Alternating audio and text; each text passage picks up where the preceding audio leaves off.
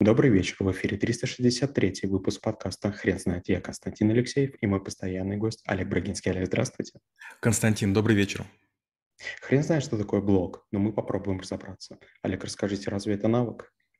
Да, сегодня это навык. Блог– это два слова. Бизнес-лог, бизнес-журнал. Это когда вы начинаете вести записи, которые могут быть интересны другим людям.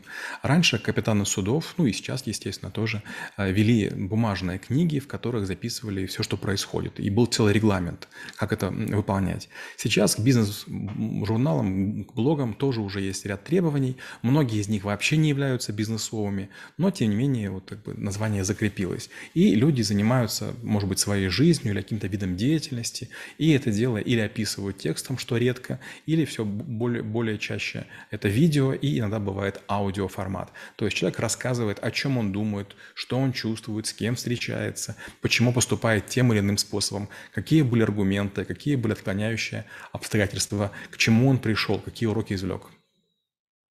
Да, Олег, вы рассказали очень, очень необычное определение это, этому, этому действию, потому что я, я действительно не знал, что это что-то связанное с, с бизнесом. Но видите, я слишком молодой, скорее всего. Олег, расскажите, пожалуйста, как а, искать нишу для своего а, блога? В первую очередь нужно подумать о том, в чем вы являетесь уникальны. Надо создать эту уникальность. Потому что если вы обычный человек, который ходит на обычную фабрику и выполняет обычную работу, то это не будет интересно. Ведь дело в том, что э, вот когда мы бросаем камень в воду, от него круги идут. И вот первый круг, которым нужно заинтересовать, это люди, которые вас знают. Они будут так или иначе вас искать в социальных сетях и будут смотреть. И вот если они будут лайкать, если будут вас поддерживать, на, на волне их реакций сеть будет другим предлагать э, вашу историю. Поэтому нужно выделиться сначала хотя бы среди своих людей, э, среди тех, кто находится рядышком. И для этого нужно заниматься чем-то необычным. Например, у нас есть парень, один казах, недавно он написал мне сообщение, а что если я буду рецензировать музыку? Ну, к сожалению, я не знаю, почему он это не начал делать, но я такого ни разу не слышал. Наверняка, если это делать достаточно долго, то это будет хорошо. У меня есть знакомый один, который специализируется на том, что ходит в разные рестораны и ест стейки, а потом их описывает. Я такого другого человека не знаю. У меня есть масса знакомых, которые разные рестораны рекомендуют. И смотришь, как бы заходишь в Инстаграм или еще куда-нибудь, смотришь, какие интерьеры, отзывы о еде. Ну, так себе. А вот, допустим, стейки, из-за того, что я люблю, мне это очень интересно. А у него там, наверное, уже 230 с чем-то ресторанов со стейками. И получается, а, я пару раз был там, где он рекомендует, мне очень понравилось. Получается, что я могу ему доверять. Он для меня как Иван Сусанин в мире еды. Олег, а вы не задумывались, почему людям интересно наблюдать не за своей жизнью, а за чужой? В городе Львов, который я очень люблю, есть много оригинальных кафе. И вот одно из них сделано в виде замочной скважины, а, Садомазох кафе. И вот это как раз символ того, что нам нравится подсматривать. То же самое, знаете, как говорят, что любая женщина, она борется между, разрывается между двумя идеями.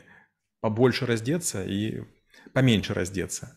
Получается, что то, что тайное, то, что скрыто, то, что недоступно, оно кажется интересным. Если, например, вы являетесь рыбаком, с большой вероятностью вас не будет интересовать рыбалка ваших широт. Скорее, вы все знаете.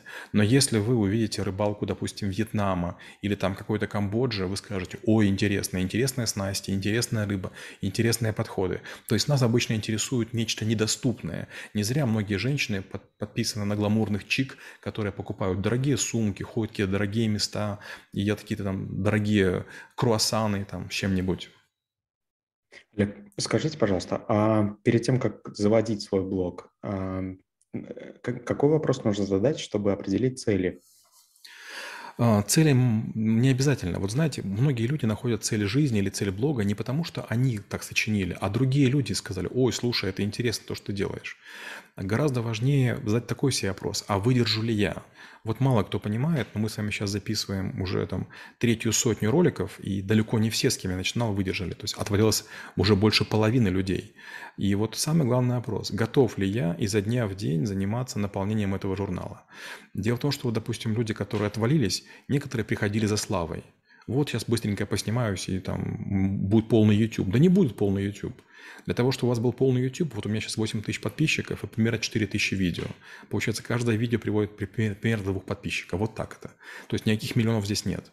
И вот возникает вопрос, а вы готовы столько терпеть? Люди, которые гоняются олимпийскими медалями, они тренируются 4 года. То же самое, вероятность стать миллионником, она не очень высокая, такая же, как олимпийским чемпионом. Но если вы выложите много материала, если вы сделаете видеопедию, подкастопедию, аудиопедию или там какую-то там другую педию, то есть некую энциклопедию чего-то, это очень ценно. Например, у меня в Инстаграм сейчас а, больше, чем 1100 отрецензированных книг, которые отсортированы в 7 категорий. Пятибальная оценка плюс книги на дереве и книги на металле. И многие говорят, что у меня идеальный Инстаграм. Почему? Там нет никаких младенцев, там нет никаких сисек, котиков, там нет никакого спиртного, Просто зашел, думаешь, что почитать, быстренько ориентируешься по кружочкам, которые насчет оценки, или фону, выбираешь, читаешь. То есть как справочник. Можно меня не любить, но приходится пользоваться. Олег, хотел бы затронуть такую тему, а, вопрос ответственности. ответственности. А, скажите, пожалуйста, блогер, а, ему о чем не нужно забывать?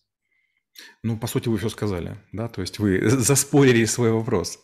Ответственность очень важная штука. Предположим, вы сходили в какой-то ресторан и вам как бы оплатили обед. Если вы похвалите, а другие сходят, будет не очень приятно. Например, моя супруга, она подписана на ряд селебрити, на ряд людей, которые занимаются ресторанами. И вот нам, значит, э, ей показалось, что ресторан Эрвин хорош. И в мой день рождения недавно мы туда сходили. Если честно, Эрвин нам не очень понравился. То есть терпимая еда, может быть, как бы неплохое меню, может быть, интерьер хороший, но слишком пафосно. То есть очень много наглых, развязанных людей, которые соревнуются между собой, кто как выпендрится. Кто-то собаку кормит омарами, кто-то там, не знаю, там пристает прилюдно там к иностранцам. И это, конечно, странно, такое ощущение, как будто бы ты находишься в цирке. Поэтому мой совет, если вы блогер, будьте честны. Если телефон, который вы тестируете, отвратительный, так и скажите. Например, вот у меня очень много книг имеют плохую оценку. А, я книги там каким-то образом прочитываю, и получается, из уже 4000 книг только 1156 вышли в финал, то есть получили оценку достойную того, чтобы быть в Инстаграме. И очень многие книги, в том числе знакомых мне людей, не прошли. Эти люди на меня там точат зуб, они обиделись, они предлагали деньги, все что угодно. Но если книга очень плохая, но не могу ее рекомендовать.